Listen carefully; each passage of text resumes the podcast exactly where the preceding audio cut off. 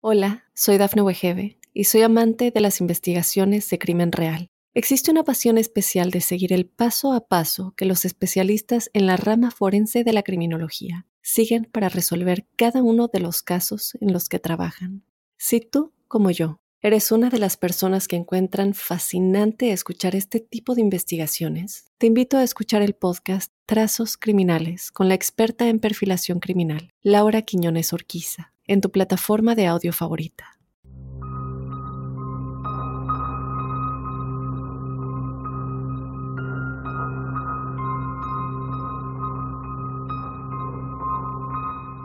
A principios del 2014, el Departamento del Alguacil, en un pequeño pueblo de Oregon, realizó una búsqueda en una enorme granja de 20 hectáreas, escondida dentro de un bosque.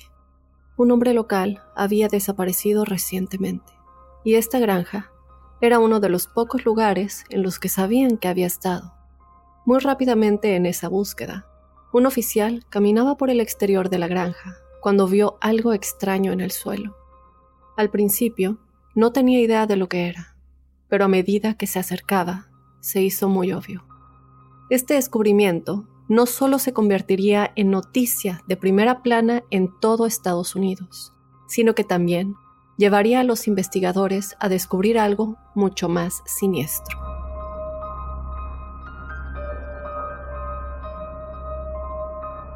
Hola crípticos, bienvenidos a otro episodio de Códice Críptico. Mi nombre es Dafne Wegebe. Yo te doy la bienvenida a otro códice que nos hará preguntarnos qué es realmente lo que sucedió. Como siempre, si te gustan este tipo de historias, este tipo de eventos sobrenaturales, paranormales, crimen real y todo este tipo de historias, pues te invito a que nos sigas y a que te suscribas al podcast en cualquiera de las plataformas de audio desde donde nos estés escuchando y desde luego a que te quedes a lo largo de este episodio. También te invito a que si no has escuchado los episodios anteriores, vayas a escucharlos porque siempre cada semana tenemos una historia diferente. Desde luego también te invito a que si tienes alguna experiencia paranormal o sobrenatural, nos la mandes a códicecríptico.gmail.com para que seas parte de los episodios que tenemos todos los jueves, los episodios de testimoniales crípticos, en donde este espacio lo haces tú con tus experiencias. Esta historia puede ser de manera escrita si quieres que yo la lea o de igual manera nos puedes mandar un audio si lo quieres contar de tu propia voz como siempre te recuerdo que lo único que pedimos es que este audio no sea más de 8 minutos y de igual manera que lo grabes desde un cuarto en el que no haya mucho ruido para que podamos escuchar tu historia mejor. Y bueno, sin más, vamos ya a comenzar con el códice críptico de esta semana, La Granja del Infierno.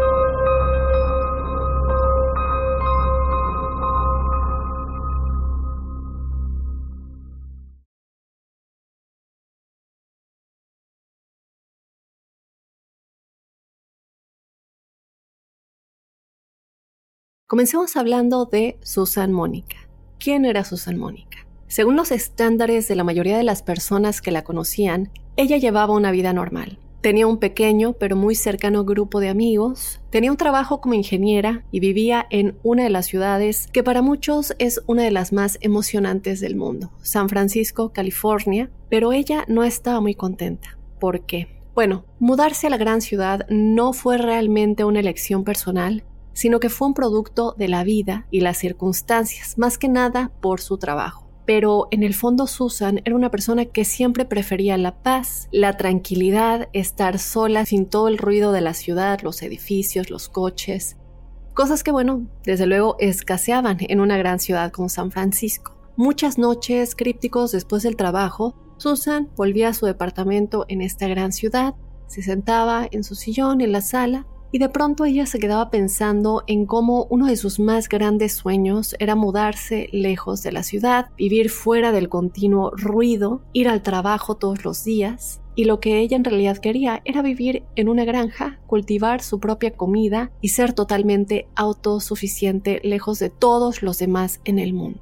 Luego, un día, en 1991, cuando Susan tenía 43 años, decidió que iba a hacer realidad ese sueño. Ese año, ella terminó comprando una granja después de ahorrar mucho tiempo y esta granja era una granja de 20 hectáreas, ubicada en un bosque en un pequeño pueblo de Oregon llamado Weimar. Sin embargo, crípticos, esta granja realmente no lo era. No había nada. No había casa para que viviera Susan, no había granero para todos sus animales o herramientas, no había agua corriente, ni electricidad, ni sistema séptico, era simplemente bosque.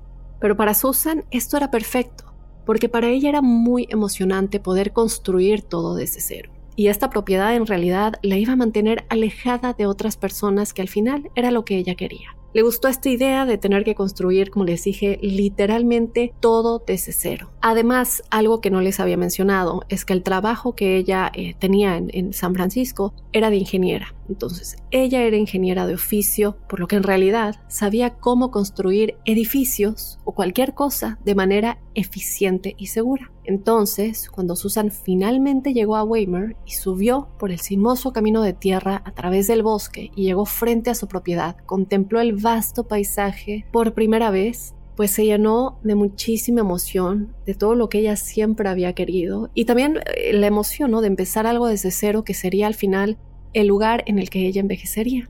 Y aunque aún no había nada en estas 20 hectáreas, ya se sentía como en casa. Durante los próximos meses crípticos, Susan transformaría estas 20 hectáreas en una pequeña granja ordenada, completa, con un gran granero, corrales para sus animales una pequeña casa, desde luego, para vivir, una pequeña como cabaña, diría yo. Pero sin embargo, después de que se construyó la granja, después de varios meses en los que todo esto sucedió, ella se dio cuenta de que construir todo esto en realidad era la parte fácil. La parte difícil era ahora sí mantener la granja y, como ya dijo, volverse autosuficiente. Salir todos los días, hacer todas las tareas, alimentar a los animales y bueno, llevar a cabo todos los diferentes proyectos que tenía en mente. Todo esto era agotador. Y así, crípticos, no mucho después de que se completó la granja, Susan se dio cuenta de que por mucho que quisiera estar totalmente sola, ella pues había minimizado lo difícil que esto iba a ser y que tenía que dejar eso de lado, el deseo de estar sola y de hacer todo por sí misma, que necesitaba contratar ayuda. Así que después de pensarlo mucho, ella decidió que ok, lo voy a hacer. Imprimió todos estos folletos como flyers de Se Busca Ayuda y los distribuyó por todo el pueblo cercano y la ciudad de Weimar. En poco tiempo, la gente comenzó a llegar a su propiedad para preguntarle acerca del trabajo y la mayoría de estos solicitantes eran personas a quienes les era difícil encontrar otro trabajo, ya sea porque vivían una especie de estilo de vida transitorio, yendo de un lugar a otro, que la mayoría de las personas a las que ella contrató en realidad sí llevaban este tipo de vida y ya lo van a ver, pero también otros tenían antecedentes penales y bueno, esto eh, les hacía más difícil poder conseguir un trabajo. Pero a Susan realmente no le importaba ninguna de esas cosas, todo lo que le importaba era que las personas a quienes contratara trabajaban duro y respetaran la atmósfera tranquila y pacífica que ella estaba fomentando en su granja. Básicamente que hagan el trabajo y que no la molestara. Y así, durante los próximos 20 años, Susan encontró a decenas de personas que podían hacer eso, exactamente. La mayoría de ellas trabajarían para Susan solo por un corto periodo de tiempo, otros se quedarían un poco más, pero eventualmente todos los trabajadores de Susan rotaban bastante rápido y pasaban otras cosas. Cuando eso sucedía crípticos, Susan simplemente pondría más volantes en el pueblo de Se Busca Ayuda y contrataba a más personas. Y en realidad ella prefería esto, ella prefería no tener eh, como lazos fuertes con personas, ella prefería ese estado transitorio de todos sus trabajadores, que trabajaban con ella unos meses y luego se iban. Ella sí despidió a algunas personas en algunas ocasiones, pero la mayoría de las veces llegaban por unos meses, se iban y ella contrataba a alguien más, lo que para ella era ideal. Pero en algún punto esto cambió. El primero de enero del 2014, Susan, que para este momento ya tenía 66 años, estaba fuera de su pequeña cabaña en la entrada de su granja cuando vio a un automóvil que se acercaba por el camino, por la entrada de su granja. Ahora recuerden que ella vive en medio de la nada. Nadie va a visitarla, no tiene familiares que se preocupen por ella, no ve más a las pocas amistades que dejó atrás en la ciudad hace 20 años, Así que para ella era muy raro que de pronto un coche se dirigiera hacia su granja. Entonces, bueno, Susan estaba totalmente sorprendida y con la intriga de quiénes estaban en ese coche que estaban visitando su granja. De pronto, este coche se detiene en medio de su entrada y luego de él salieron tres personas. Eran dos hombres jóvenes y una mujer. Y antes de que Susan pudiera siquiera preguntarles quiénes eran o por qué estaban ahí, ellos ya le estaban diciendo. Dijeron que estaban buscando a su padre, que estaban bastante preocupados porque él, que de hecho su nombre era Robert Haney, que en algún momento les había dicho que estaba trabajando en esta granja con Susan cambio de un poco de dinero y que también Susan le dejaba estacionar su casa rodante en su propiedad, que es en donde él vivía, pues le dijeron que su padre siempre se comunicaba con ellos al menos una vez cada dos meses, pero que acababa ya de pasar un gran periodo de tiempo, varios meses más, y que ellos no sabían nada de él. Y como no tenía un teléfono celular ni una dirección permanente, no tenían una forma eh, pues de ponerse en contacto con él y por eso estaban buscándolo para asegurarse de que estuviera bien. Se les hacía muy raro que a pesar de que él tuviera este tipo de vida transitoria y no tenía teléfono, él siempre se ponía en contacto con ellos cada determinado tiempo. Entonces, para que los tres se juntaran y estuvieran realmente preocupados por su padre, pues ya quería decir algo. Entonces le preguntaron a Susan, ¿recuerdas a nuestro padre Robert? Si es así, ¿sabes en dónde está? Y bueno, crípticos, toda esta situación desde luego fue totalmente sorprendente para Susan porque, como les dije, casi nunca recibía visitas, así que simplemente el hecho de que alguien visitara su granja era extraño para ella. Pero cuando escuchó a los jóvenes decir el nombre de su padre, Robert Haney, inmediatamente supo quién era. Susan procedió a decirle a los jóvenes que había contratado a su padre la primavera anterior para ayudar a construir una estructura en su granja que de hecho les mostró. Y al principio él era muy agradable, eh, se llevaban bien y tener a Robert en la granja pues le ayudaba demasiado. Él trabajaba duro, era reservado como a ella le gustaba, callado, no se metía en nada que tuviera que ver con la vida de, de Susan. Y también ella les dijo que tenía un perro que era muy amigable y cariñoso. Pero en agosto del año anterior, cinco meses después de contratar a Robert en, la granja, Susan les dijo que su papá cambió por completo. Comenzó a beber mucho, ya no trabajaba como antes y también pasaba gran parte del día enojado y quejándose fuera de su casa rodante, se sentaba a beber y a quejarse en voz alta hablando solo y siempre hablaba de cómo quería vengarse de alguien. Susan eventualmente descubriría que lo que Robert estaba diciendo es que aparentemente uno de sus hijos había sido agredido. Uno de, de, estos tres hijos que estaban ahí visitándola, preguntándole acerca de su padre, había sido agredido y se sentía muy culpable por no haber estado ahí para protegerlo. Y entonces la forma en que Robert eh, estaba como manejando y lidiando con esta culpa de no haber estado ahí para su hijo era bebiendo y pensando en cómo se vengaría de este atacante.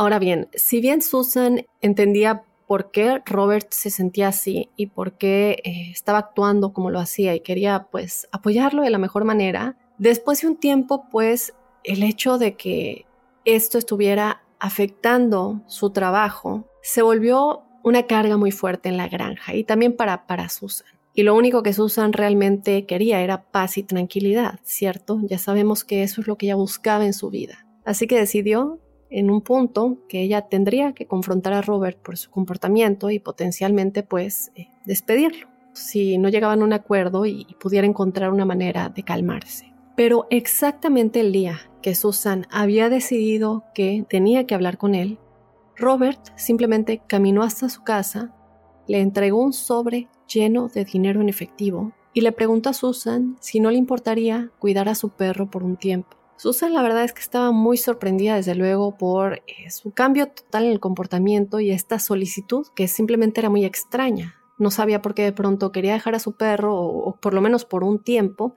Le da un sobre con muchísimo dinero, pero ella decidió que no le quería preguntar, no le interesaba meterse en ningún tipo de cosa personal que tuviera que ver con, con Roberto, algo que realmente ella decía que no era de su incumbencia.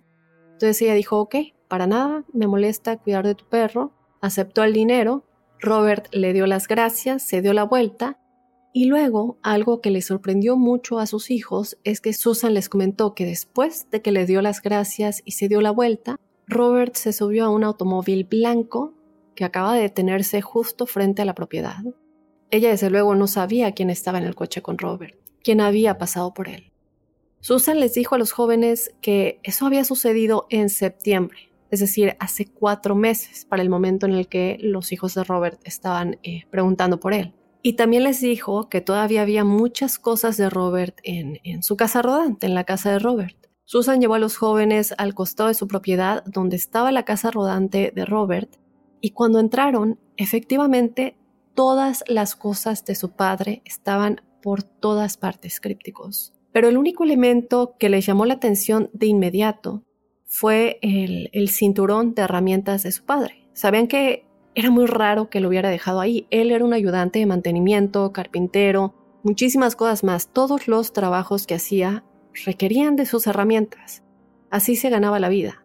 Entonces eh, surge la pregunta, ¿por qué dejaría su cinturón de herramientas aquí si sabía que se iría por varios meses potencialmente? Necesitaría sus herramientas. No tenía ningún sentido para ellos. Se comienzan a hacer estas preguntas, también se lo comentan a Susan, y después de dejar la casa rodante de Robert, los tres jóvenes, sin tener respuesta por parte de Susan, se quedan pensando, bueno, a lo mejor también decidió dejar su trabajo, decidió dejar todo, muchas preguntas sin respuesta. Sin tener nada más que hacer en la propiedad de Susan, le dan las gracias, le pidieron que por favor se comunicara con ellos si se enteraban de algo más sobre su padre. Ella dijo, desde luego, que lo haría. Ahora ella también ya se veía preocupada. Los jóvenes, los hijos de Robert, volvieron a su automóvil y comenzaron a conducir hacia el sur de la granja, en donde se encontraba la oficina del alguacil del condado de Jackson. Cuando llegaron ahí, pidieron eh, que por favor se presentara un informe de persona desaparecida para su padre. Sin embargo, bueno, los policías les hicieron saber que no iba a ser tan fácil localizarlo porque, eh, como les había dicho, su padre vivía un estilo de vida transitorio, no tenía teléfono celular, vivía en una casa rodante que, bueno, ahora estaba en la granja de Susan estacionado no sabían a quién pertenecía el coche blanco, Susan no había visto las placas y bueno, muchísimas cosas que hacían muy difícil poder rastrearlo. Pero eso no cambió el hecho de que los investigadores coincidían con los hijos de Robert en que la ausencia de su padre por tantos meses era preocupante dado el hecho de que sus últimas interacciones con Susan, por lo que los jóvenes sabían, habían consistido en que él estaba bebiendo mucho y también de que hablaba de vengarse de alguien, que bueno, ellos tampoco sabían realmente a quién se referían y qué podría haber pasado con eso. Lo que pensaba el sheriff y los agentes de policía era que a lo mejor él había encontrado a este supuesto atacante, potencialmente lo había asesinado y ahora estaba tal vez escondido. Así que le preguntaron a los hijos de Robert si se les ocurría cualquier cosa que pudiera permitir a los investigadores rastrear a Robert y en algún momento uno de sus hijos dijo, ¿qué tal si probamos buscar algo por medio de la tarjeta EBT de mi papá? Y con las tarjetas EBT, o de igual manera llamadas tarjetas de transferencia electrónica de beneficios, son como unas tarjetas de débito para servicios de bienestar del Estado que el gobierno le da a ciertas personas que no cumplen cierto requerimiento de ganancias al mes, que es como para ayudarlas a comprar comida y diferentes cosas que puedan necesitar también cuando ya tienen cierta edad. Y resulta que estas tarjetas definitivamente son rastrables, como cualquier otra tarjeta de débito o crédito que si haces alguna compra, se guarda en el sistema y la policía puede rastrear. Entonces, unos días más tarde, cuando se recuperó el rastreo de la tarjeta EBT de Robert, los investigadores vieron que la tarjeta había sido utilizada apenas un mes antes en un Walmart que estaba ubicado a unos 30 minutos al suroeste de la granja de Susan. En efecto. Ahora bien, este rastreo eh, obviamente no les dijo a los investigadores en dónde estaba Robert en ese momento o en qué tipo de condición se encontraba Robert, porque era la única actividad que la tarjeta había tenido, Así que decidieron ir a Walmart y ver qué podían encontrar, qué es lo que había comprado, si se le veía de alguna manera extraña en las imágenes. Y cuando llegaron ahí, los investigadores fueron eh, llevados a esta habitación trasera por uno de los empleados, en donde se pueden revisar todas las imágenes de seguridad y llegan al mes anterior, cuando supuestamente Robert había estado ahí con su tarjeta EBT. Pero después de revisar las, eh, las imágenes crípticos, horas y horas y horas de video, los investigadores nunca vieron a Robert en los videos de las, de las cámaras de seguridad. Sin embargo, sí vieron a Susan. Ella era la que estaba usando esta tarjeta EBT de Robert. Desde luego, esto ya es muy sospechoso para ellos y de inmediato los investigadores salen de Walmart, regresan a la oficina y comienzan el proceso de obtener una orden de allanamiento de propiedad para registrar la granja de Susan. No pueden simplemente tener las imágenes y dirigirse inmediatamente. Si quieren registrar, necesitas este papel que es la orden que te permite entrar a una propiedad privada. Unos días después, crípticos, el 10 de enero, el alguacil y sus ayudantes ya tienen esta orden de, em, de allanamiento, llegan a la propiedad de Susan y cuando llegaron, a su camino de entrada, Susan desde luego está muy sorprendida, sale a recibirlos y cuando ella les preguntó qué estaba pasando, qué hacían ahí, ellos le dicen a Susan, bueno, estamos aquí para registrar tu propiedad en relación con la desaparición de Robert Haney. Y antes de que Susan pudiera hacer más preguntas, el sheriff le dijo, espera, date la vuelta y camina hacia tu cabaña, necesito hablar contigo en privado. Entonces Susan está muy sorprendida por esto, simplemente dijo, ok, se dio la vuelta y dejó que el sheriff entrara a su pequeña cabaña, mientras los otros agentes se dispersaban por la propiedad para comenzar esta gran búsqueda. Una vez dentro de la propiedad de Susan Crípticos, se sentaron en la cocina y de inmediato el sheriff le dice a Susan, ok, te tengo en cámara usando la tarjeta EBT de Robert, que sabes ha estado desaparecido por bastante tiempo, así que sabemos que robaste su tarjeta. Tienes que decirme en dónde está ahora mismo, o esto pues, se va a poner muy mal para ti. Tan pronto como él le dijo esto, la expresión de sorpresa de Susan se convirtió rápidamente en como, ok, Ahora estoy aliviada, por lo menos lo que declararon desde luego los oficiales que realizaron toda esta investigación y estas entrevistas. Lo que este alguacil comentó es que de pronto vio como la expresión de Susan se convirtió en una expresión de alivio. Y ustedes pensarán, ¿cómo que de alivio? La están acusando de algo. Pero por lo menos ahora ella ya sabía de qué se trataba. Ahora entendía lo que estaba pasando. Y ella procedió a decirle al sheriff no, no le robé su tarjeta de BT. Él me la dio junto con un sobre lleno de dinero en efectivo cuando se fue hace cuatro meses como le dije a sus hijos. Él me dijo que la usara, que usara esta tarjeta para comprar comida para su perro que estoy cuidando.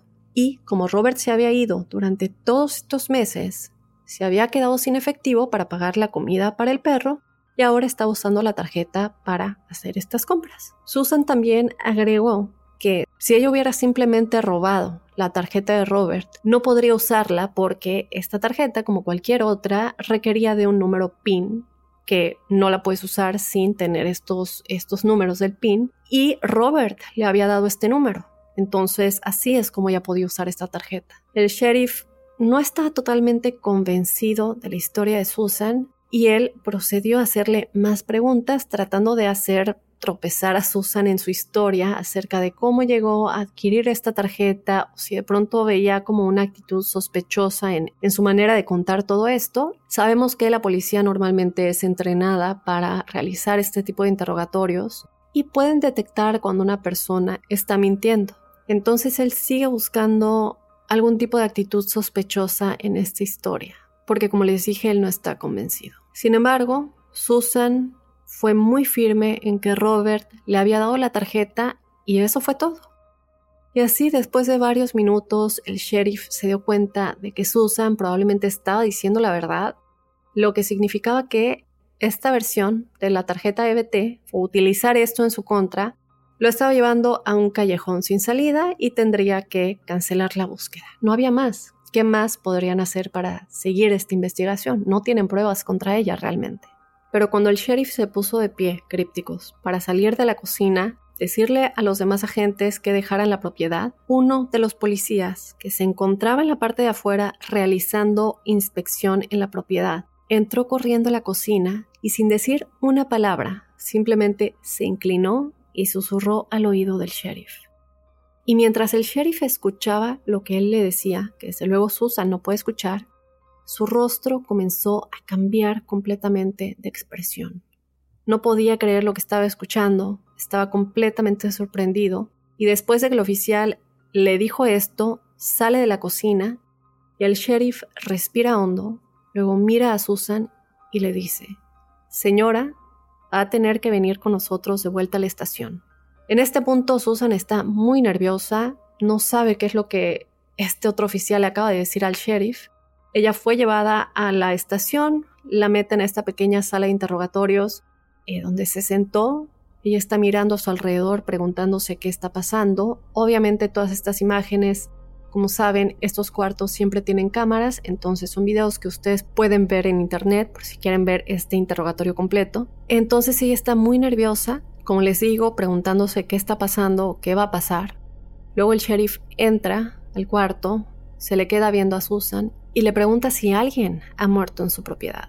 Susan procede a contar una historia que lo dejó aún más confundido. La historia que Susan le contaría al sheriff ese día en la sala de interrogatorio fue completamente inesperada y terrible, que de hecho llegó a los titulares de todo el país. Pero crípticos, antes de que Susan comenzara esta historia, ella le dijo al sheriff que todo lo que había dicho sobre la desaparición de Robert Hagney anteriormente era verdad.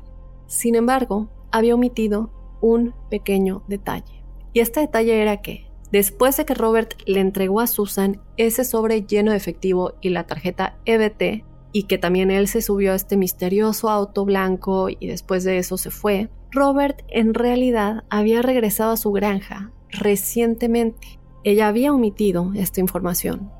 Susan dijo que descubrió su regreso cuando una mañana se levantó, salió para darle de comer a sus animales, cuando de pronto vio a todos los cerdos, que normalmente estarían acostados en su corral a esa hora del día, ahora todos estaban despiertos y en un círculo como alrededor de algo en el suelo. Susan dijo que esto era completamente raro y atípico, este comportamiento no era normal, así que obviamente algo extraño estaba sucediendo, estaban alrededor de algo, estaban viendo algo. Entonces Susan corre hacia el corral y a medida que se acercaba más y más a todos sus cerdos, se dio cuenta que no solamente estaban mirando algo en el suelo, estaban comiendo algo. En este punto de la historia les tengo que decir que las cosas se comienzan a poner un poquito sensibles y un poco gráficas de lenguaje, entonces les quiero dar esa advertencia. Eh, obviamente siempre tratamos de ser un poco sutiles, pero bueno, se pueden imaginar un poco lo que está sucediendo. Entonces Susan va directo hacia ellos comienza a apartarlos y luego, justo en el medio de todos estos cerdos, estaba Robert. Le estaba acostado de espaldas y bueno, ya se imaginarán, los cerdos se estaban comiendo a Robert. Pero, a pesar de que él estaba prácticamente destrozado, según Susan, él todavía estaba vivo. Ella dijo que estaba moviendo uno de sus brazos gimiendo, y que ella trató de quitarle a los cerdos encima a Robert, pero que ellos seguían regresando y continuaban pues intentando comerse a Robert de manera muy agresiva y en ese momento Susan dijo que pensó en levantarlo y moverlo, pero que eso lo mataría de todos modos. Entonces, según ella, lo que pensó que era eh, lo más correcto, lo más sensible en ese momento, era ir al establo, tomar una escopeta, correr de regreso al corral y dispararle a Robert. Susan le dijo al sheriff que eso era puramente un acto de misericordia, que ella estaba poniendo fin a su sufrimiento. Pero esto desde luego ya era muy extraño. Ella también dijo que tres días después de la muerte de Robert, ella volvió con bolsas al corral en donde estaban los cerdos y comenzó a recoger más pedazos de Robert que se habían quedado en el granero y que, bueno, los cerdos no habían terminado con ellos. Y luego tomó esas bolsas de los restos de Robert que hasta, solo pensarlo, no, es que de verdad, bueno.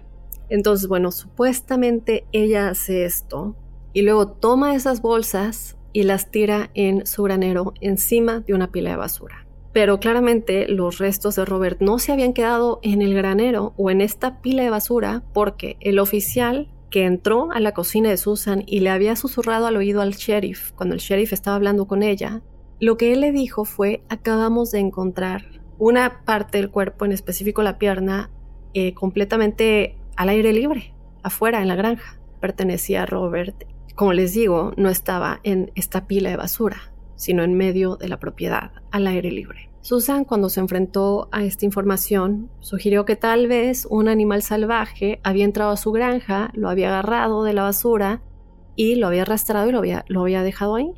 Desde luego el sheriff en este punto ni lo cree, pero tampoco sabe qué más preguntas hacerle. Lo primero y lo más lógico es ¿por qué no llamaste al 911 directamente?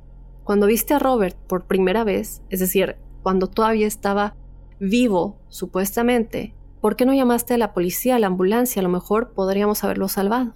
Y si no, pues después de que muriera, ¿por qué no le dejaste saber a alguien? Susan diría que la razón por la que no se lo contó a nadie es que temía que si se corría la voz sobre lo que habían hecho sus cerdos, serían sacrificados y desde luego perdería una importante fuente de ingresos porque ella lo que hacía es vender la carne de cerdo en el pueblo cercano. Ella también dijo que incluso si sus cerdos no eran sacrificados, ella estaba muy preocupada de que la gente del pueblo no querría comprarle carne de cerdo después de que supieran que sus cerdos habían atacado y, bueno, hecho lo que hicieron con Robert. Susan sí procedió a decirle al sheriff exactamente dónde podían encontrar las bolsas que contenían los restos de Robert e incluso dijo que se sometería a una prueba de polígrafo voluntariamente para demostrar que ahora estaba diciendo la verdad. Ahora recordemos que cuando se hacen las pruebas de polígrafo, que son mejor conocidas como los detectores de mentiras, esto no es realmente parte oficial de una investigación ni se puede tomar en cuenta en ningún juicio, pero sí te puede ayudar un poco como oficial de policía, como investigador, a que la persona finalmente confiese. Porque si el resultado sale negativo, es decir, no está diciendo la verdad, tú puedes usar esta información para asustar al criminal y que confiese. Muchas veces ellos no saben que esto no aplica en el juicio, no se ha admitido todavía como prueba oficialmente eh, para tomarlo en cuenta en un juicio. Eh, pero de todas maneras ayuda, desde luego. Entonces ellos están de acuerdo, vamos a hacer la prueba del polígrafo, pero cuando se sentó para tomar la prueba crípticos, ella no dejaba de moverse, esto es algo que también pueden ver en las imágenes de, su interrogación, y tampoco dejaba de toser, no dejaba de suspirar, eh, suspiros realmente muy drásticos, y todo esto estaba causando que el operador de esta prueba obtuviera lecturas realmente inexactas, porque si te, si te estás moviendo, estás tosiendo y no estás tranquilo sentado, pues eso desde luego interfiere en, en el resultado del polígrafo. Entonces los investigadores hicieron que Susan se hiciera la prueba de nuevo, pero de nuevo ella continuó inquieta, moviéndose, de pronto bostezaba, de pronto tosía, y así finalmente los investigadores en la sala que observaban esto Cancelaron la prueba, pero ya les indicaba algo muy extraño. Ya les indicaba que ella estaba tratando de alterar los resultados cada vez que ella respondía a una pregunta. Cancelan la prueba y cuando lo hicieron le dijeron a Susan, mira, vamos a ir a inspeccionar tu granja y si hay algo en tu finca que no nos has contado, si encontramos algo más, vas a estar en problemas muy, muy graves, porque te aseguro que lo vamos a encontrar. En ese punto, crípticos, Susan miró a los investigadores y después de una larga pausa, se estiró por encima de la mesa, agarró una hoja de papel y una pluma y comenzó a dibujar algo. Después de unos segundos quedó bastante claro que estaba dibujando un mapa de su granja. Y después de dibujar todo el mapa, dibujó una X en cierto lugar de la granja. Luego volvió a deslizar el mapa sobre la mesa hacia los investigadores y les dijo, si vas a esta X, vas a encontrar a Steven.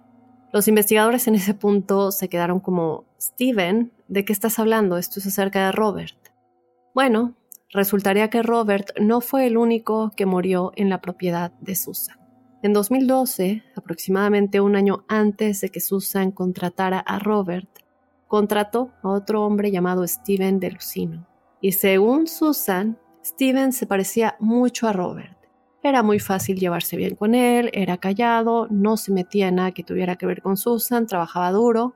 Pero en algún momento Susan dijo que tuvieron una gran pelea porque él se había puesto a beber mucho y comenzó a cambiar su comportamiento y que también comenzó a sospechar que Steven le estaba robando las armas en su granero. ella tenía muchas armas. Entonces ella en algún punto fue a confrontarlo y durante esta confrontación se metieron en esta gran pelea. Susan dijo que en realidad no recordaba todos los detalles de lo que sucedió durante la pelea, pero que en algún momento durante esta pelea una de las armas se disparó accidentalmente y luego Steven cayó al suelo en medio de uno de los corrales de los cerdos igual, casualmente, que se golpeó en la cabeza, la cual comenzó a sangrar, y que en ese punto todos los cerdos de Susan de repente lo rodearon y al igual que a Robert comenzaron a comérselo. Supuestamente ella también trató de ayudarlo de la misma manera que intentó ayudar a Robert, pero ya era demasiado tarde. En este punto, los investigadores estaban impresionados con esta historia y de nuevo le preguntaron a Susan si esto realmente sucedió, ¿por qué no llamaste al 911? Si supuestamente fue un accidente. Susan dijo de nueva cuenta que se iba a correr la voz de que sus cerdos se habían comido a alguien y la gente del pueblo no iba a querer comprar la carne de cerdo por eso. Y, ¿qué les puedo decir, crípticos? Al final, estas historias tan descabelladas de Susan sobre lo que le sucedió a Robert y a Steven eran algo que la policía no podía creer. Lamentablemente, nunca se pudo encontrar ninguna evidencia que realmente contradijera sus afirmaciones y sabemos muy bien que para que a alguien se le pueda acusar y por lo menos detener hasta que el juicio suceda, tiene que haber por lo menos una prueba directa como ADN. Y lamentablemente ellos no pudieron encontrar nada que pudiera comprobar que ella estaba mintiendo.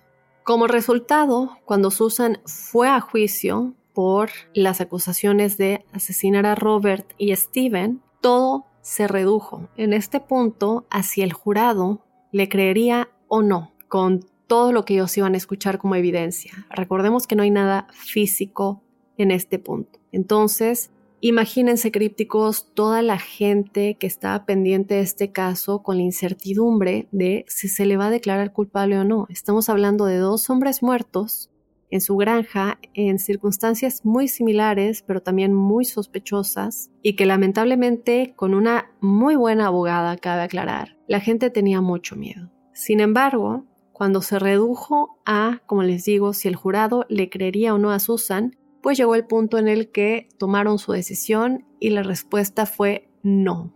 No le creyeron en lo absoluto.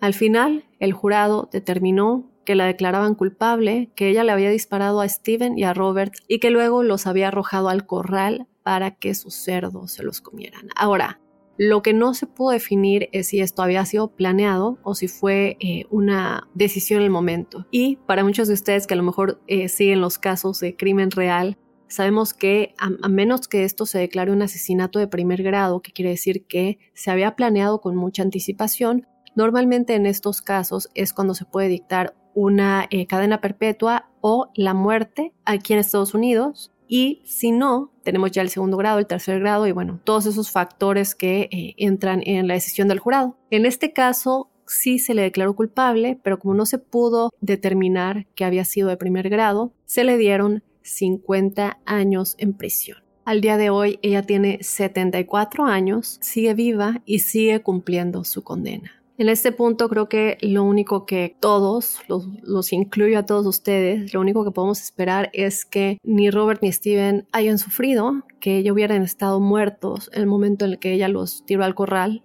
con los cerdos y que ella pues piense todos y cada uno de los días en los que está en la cárcel, en lo que hizo. Otra cosa que llamó mucho la atención, que no se ha comprobado, pero mientras ella estaba bajo custodia, lo que ella dijo es que había otros 17 cuerpos enterrados en su propiedad. Desde luego esto llegó a los oídos de la policía y sí, fueron a buscar eh, en toda la propiedad, en toda la granja y en los alrededores, pero no encontraron nada. Una historia realmente escalofriante una mujer que tuvo una vida relativamente normal hasta la fecha en la que realizó esto, pero desde luego muchos dicen que esto no fue de la noche a la mañana hasta que ella tuviera 66 años y de pronto esto sucedió. Muchos creen que ella había cometido muchos otros crímenes antes de mudarse a la granja, incluso cuando aún vivía en la ciudad de San Francisco. Déjenme saber ustedes qué piensan, crípticos. Ella, desde luego, parece que va a morir en prisión. Como les dije, a día de hoy tiene 74 años, sigue cumpliendo su condena de 50 eh, años. Por lo menos le encerraron para que no pudiera seguir haciendo daño a otras personas. Y bueno, este fue el códice de esta semana. Yo los invito, como les dije al principio, a que si les gustan este tipo de historias de crimen real, paranormales, sobrenaturales, ovnis, desapariciones y muchísimas otras cosas más que exploramos en este podcast, se suscriban, nos sigan en cualquier plataforma de audio en la que nos escuchen. También te recuerdo que si tú quieres ser parte de los episodios que tenemos todos los jueves, los episodios de testimoniales crípticos, nos mandes tu historia paranormal o sobrenatural a códicecríptico.gmail.com. Nos la puedes mandar de manera escrita o por medio de un audio si lo quieres contar de tu propia voz. Sin más, yo te espero este jueves con ese episodio de testimoniales y desde luego el próximo lunes con otro códice críptico.